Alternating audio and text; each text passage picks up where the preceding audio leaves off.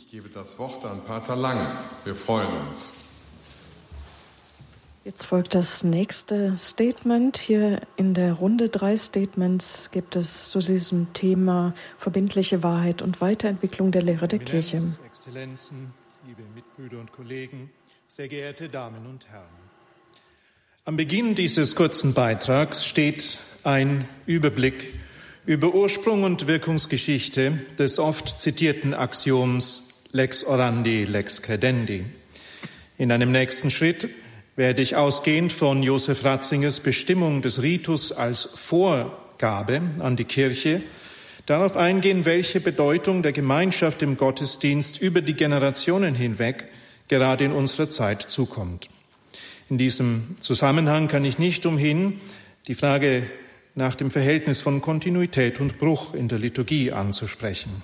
Schließlich will ich umreißen, wie die von Ratzinger angeregte Neulesung, Relektür, der Konzilskonstitution Sacrosanctum Concilium über diese kontrovers geführte Diskussion hinausweisen kann.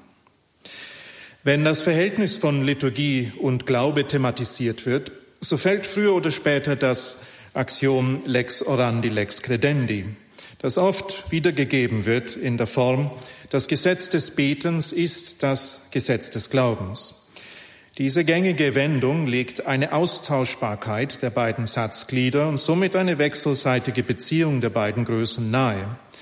Bei Lex orandi, Lex credendi handelt es sich allerdings um eine vereinfachte Paraphrase eines Grundsatzes, dessen ursprüngliche Formulierung zu finden ist in einer kurzen Schrift, die im Zusammenhang mit der Kontroverse um die Gnadentheologie des Augustinus von Hippo, dem sogenannten semipelagianischen Streit, im fünften Jahrhundert entstand.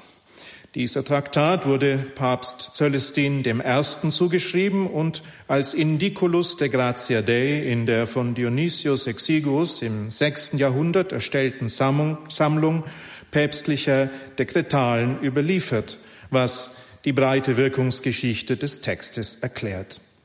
Die neuere Forschung schreibt das Werk hingegen Prosper von Aquitanien zu und es war wahrscheinlich als theologisches Memorandum gedacht für Papst Sixtus III., nachdem Julian von Eclanum, der scharfe Kritiker der augustinischen Gnadentheologie, im Jahr 439 nach Rom reiste, um dort für seine Sache zu plädieren, was allerdings ohne Erfolg blieb. Im achten Kapitel des Indiculus verweist der Autor auf die Lehrentscheidungen des Apostolischen Stuhls und fährt fort mit den Worten, ich zitiere, so wollen wir aber auch den Ritus der priesterlichen Fürbitten berücksichtigen, die von den Aposteln überliefert in der ganzen Welt und der gesamten katholischen Kirche in gleicher Weise gefeiert werden, damit das Gesetz des Betens das Gesetz des Glaubens bestimme. Ut legem credendi, lex statuat supplicandi. Prosper bringt hier das Gesetz des Betens, lex supplicandi, ausdrücklich mit dem priesterlichen Fürbittgebet in Verbindung, obsecrationes sacerdotales, und die Wortwahl, Sacramenta, Celebrantur, verweist auf einen liturgischen Ort dieser Fürbitten. Die Rückbindung auf den apostolischen Ursprung des Fürbittgebetes dürfte sich auf das zweite Kapitel des ersten Timotheusbriefes beziehen. Das Umfeld des semipelagianischen Streits legt nahe, dass Prosper in der Weisung des Apostels für alle Menschen zu beten, damit sie zur Erkenntnis der Wahrheit und somit zum ewigen Heil gelangen, einen Beweis für die Notwendigkeit der Gnade sieht. Die bestimmende Kraft der Lex Supplicandi für die Lex Credendi beschränkt sich bei Prosper jedoch nicht auf das allgemeine Fürbittgebet. Im folgenden Kapitel des Indiculus nennt er die Taufliturgie, besonders die Exorzismen, als Beleg für die Erbsünde. Auf diese verweist auch die weithin gebräuchliche Taufe von Kindern. Hierin schließt sich Prosper seinem Lehrer Augustinus an, für den das Faktum, dass die Kirche neugeborene Kinder tauft, die Dringlichkeit eines Abwaschens der Erbsünde zeige und somit deren Existenz belege.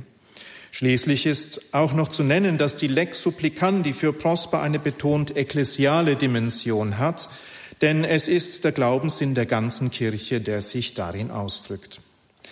Während Lex Supplicandi bei Prosper noch eng bezogen ist auf das priesterliche Fürbittgebet und die Taufpraxis, so wird bei Thomas von Aquin, der hier exemplarisch betrachtet werden soll, eine Ausweitung auf das ganze liturgische Tun der Kirche vollzogen. Thomas stellt die Autorität der Liturgie als Brauch der Kirche, consuetudo ecclesiae, bei Streitfragen immerhin über die Autorität der Väter.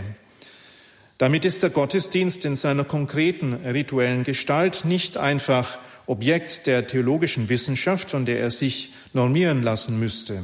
Vielmehr kann er in Ergänzung zu der Reihe von Melchior Cano aus dem 16. Jahrhundert zu den Loci Theologici, den Erkenntnisquellen der Glaubenslehre gezählt werden. Wenn es zu einem Konflikt zwischen liturgischer Praxis und theologischer Reflexion kommt, so muss sich diese an jener orientieren, allerdings mit der wichtigen Einschränkung, dass die Praxis der Maßgabe der kirchlichen Lehre entspreche.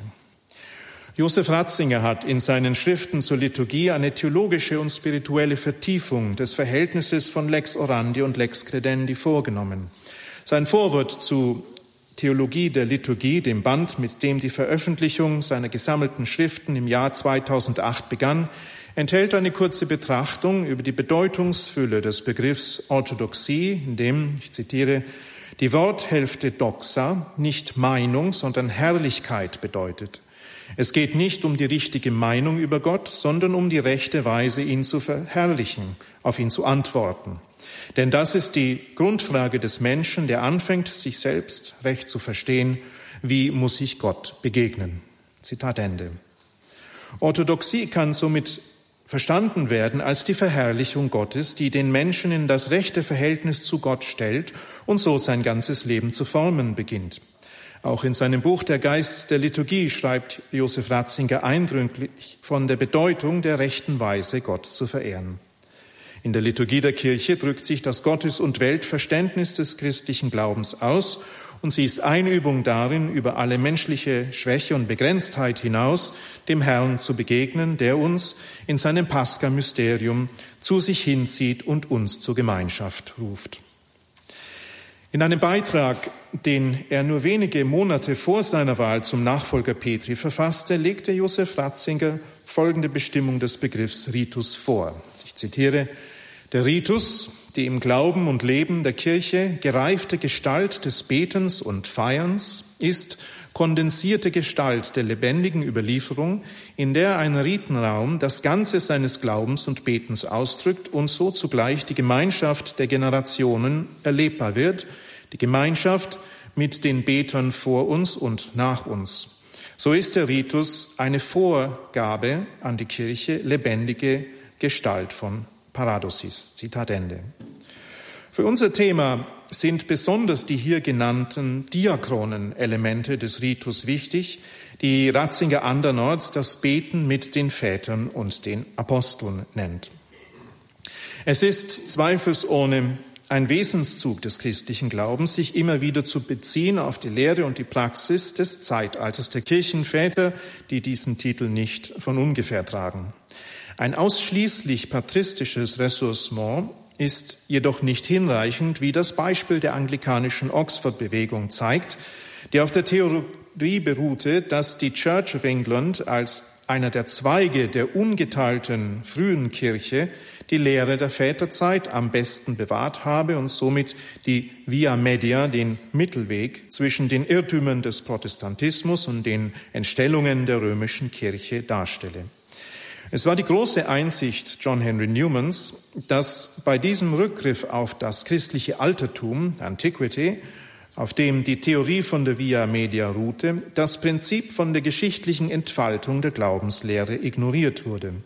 Eine solche Entfaltung fand bereits im apostolischen Zeitalter statt und erfuhr im Mittelalter und in der Neuzeit eine authentische Fortsetzung in der Lehre der katholischen Kirche. Wie Newman in seinem Essay on the Development of Doctrine bemerkt, gilt dies nicht nur für die Glaubenslehre, sondern auch für den Gottesdienst. Um ein Bild des großen englischen Theologen aufzunehmen, für die Geistesgeschichte im Allgemeinen gilt, dass ein Fluss nicht an der Quelle am klarsten ist, sondern erst, wenn er schon ein Stück Wegs zurückgelegt, sein Bett an Breite und Tiefe gewonnen hat und er zu einem kraftvollen Strom geworden ist. Als problematisch erweist sich in diesem Zusammenhang die Engführung des Kirchenväterbegriffs im 20. Jahrhundert, worauf Hubertus Trobner hingewiesen hat. Die Begrenzung des Vaterbegriffs auf die Antike datiert erst aus moderner Zeit. Noch Jean Mabillon, 1632 bis 1707, betrachtete Bernhard von Clairvaux, gestorben 1153, als letzten der Väter. Dem entspricht auch, dass die von Jacques-Paul Migne im 19. Jahrhundert herausgegebene Druckreihe Patrologia Latina mit Papst Innozenz III., gestorben 1216, endet.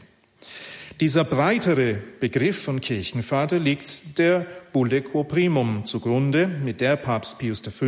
am 14. Juli 1570 die erste nachtredentinische Ausgabe des Missale Romanum promulgierte.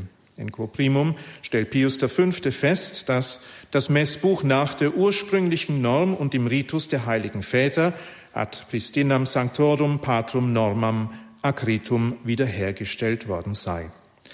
Damit wird die alte kirchliche Überlieferung in ihren rituellen Ausdrucksformen zur Norm erklärt, gemäß derer die unmittelbar vorhergehenden Ausgaben des Messbuches einer Reinigung von Überwucherungen im Sinne des Konzils von Trient unterzogen worden sind.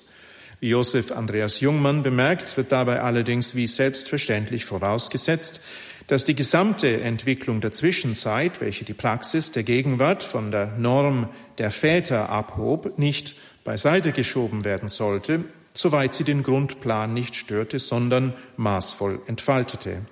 Tatsächlich schreibt das tridentinische Messbuch die auf die Ordines Romani des Frühmittelalters zurückgehende römisch-fränkische Tradition fort, die sich seit dem Pontifikat Gregors VII. 1073 bis 1085 in der ganzen lateinischen Kirche zu verbreiten begann.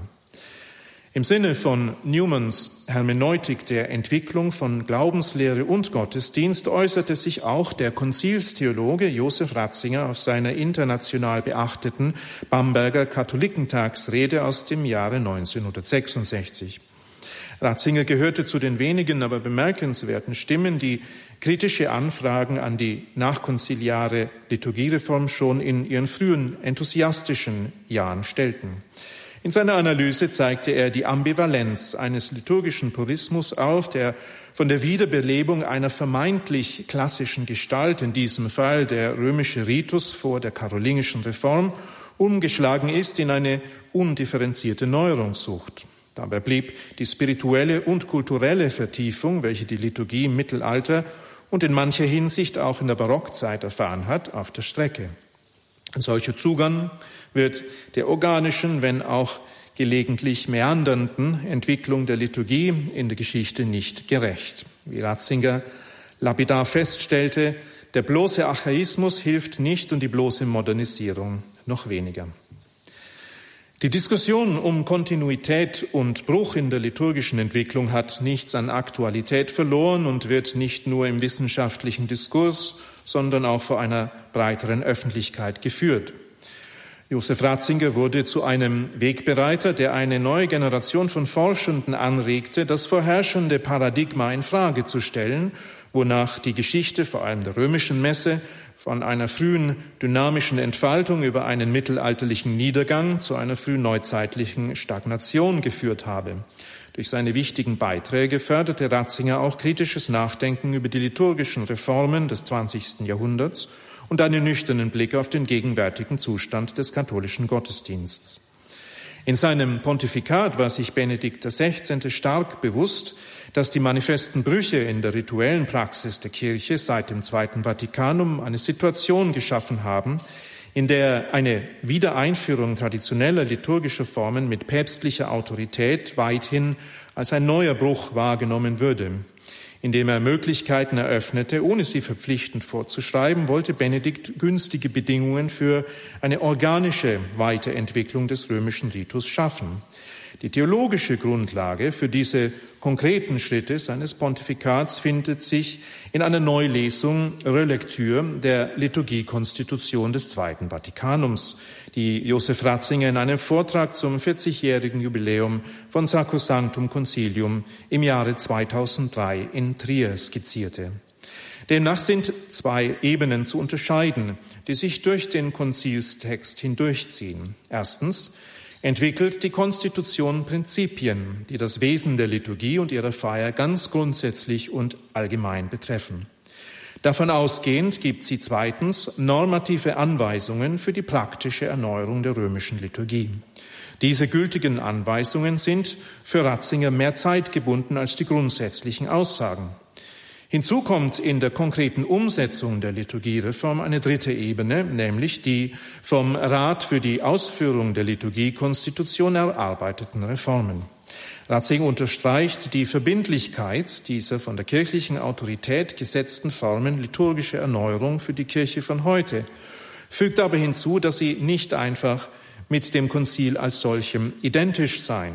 Innerhalb des vom Konzil gesteckten Rahmens seien unterschiedliche Realisierungen zulässig und wer nicht alles an dieser Reform für geglückt und manches für reformierbar oder gar für überprüfungsbedürftig findet, ist deswegen noch kein Gegner des Konzils. Vielmehr soll der Konzilstext neu kontextualisiert, das heißt im Licht seiner Wirkungsgeschichte und unserer gegenwärtigen Lage gelesen werden.